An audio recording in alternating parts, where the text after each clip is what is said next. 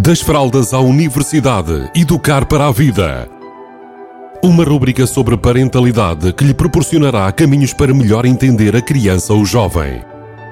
Das fraldas à universidade, educar para a vida. Uma rubrica de Filomena Serrado. Olá, bem-vindos, bem-vindas a mais uma rubrica das fraldas à universidade Educar para a Vida. Na semana passada eh, dei o mote para hoje eh, poder eh, trabalhar convosco objetivos para 2023. Objetivos ou intenções, ou seja, o que é que nós, ou o que é que vós, neste caso, querem que mude em 2023. E antes de passar à forma, digamos, às dicas para formular objetivos e intenções poderosas e motivacionais, é importante dizer aqui algo que me parece relevante nesta fase. Muitas vezes, quando nós estamos a definir objetivos na nossa parentalidade, nós temos tendência a definir objetivos que é o que é que nós queremos para que os nossos filhos sejam mais felizes. Quero uh, isto, quero aquilo, quero ser mais paciente, quero ser menos impulsiva, quero uma série de coisas que nós uh, focamos naquilo que seria o melhor para eles. E aqui acho que é importante refletirmos sobre isto. Nós somos o espelho das nossas crianças, ou seja, nós somos o exemplo. Então, se calhar antes de começarmos a pensar nos nossos objetivos, é importante perceber que tipo de exemplo é que eu sou. Será que eu tenho orgulho no tipo de mãe que sou, no tipo de pai, no tipo de educador? O que é que eu poderia efetivamente mudar para eu me sentir bem melhor comigo mesma? Então, é sobre esta premissa que eu vos vou propor que vocês pensem no que eu vou dizer a seguir. E para traçar objetivos, é importante que seja algo que nós sintamos que queremos mesmo, não é só uma vontade, mas sim um querer, ou seja, e o objetivo deve ser, deve ser, sempre formulado para a frente, ou seja, para o futuro, o que é que eu quero que aconteça, e o querer com muita força, do querer, querer, querer, mais que o dever.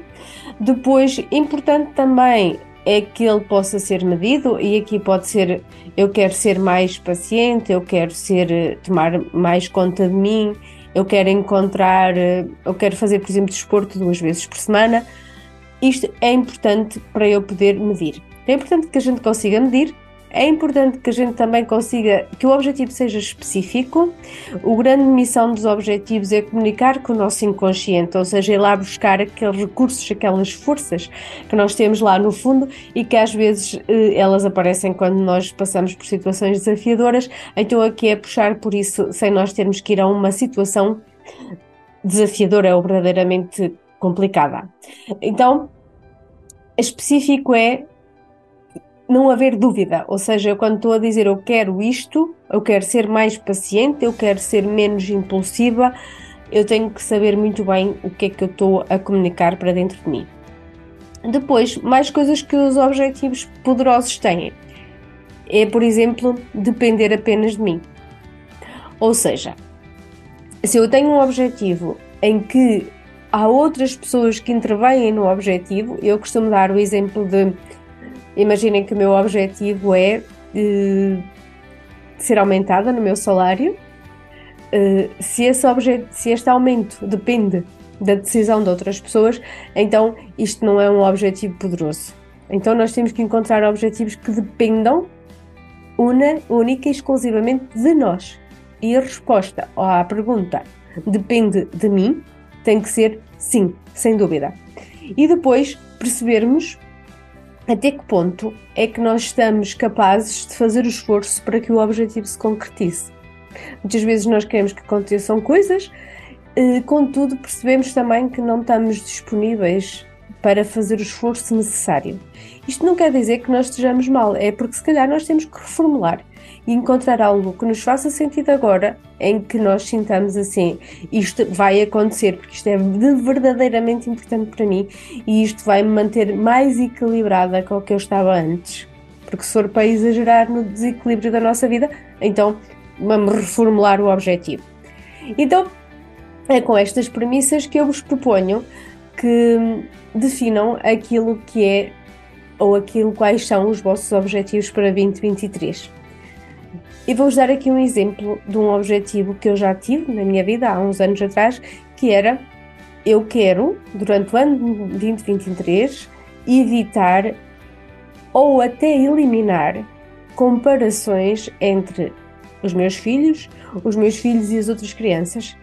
Ou seja, e eu tinha isto como um objetivo, reformulando, evitar comparações eh, das minhas crianças até 31 de dezembro de 2023, por exemplo, se eu estivesse lá na altura em que eu fiz isto. Então, isto era um objetivo que eu queria, que eu queria muito, porque eu sabia que isto ia influenciar hum, a autoestima eh, e a forma como eles se viam.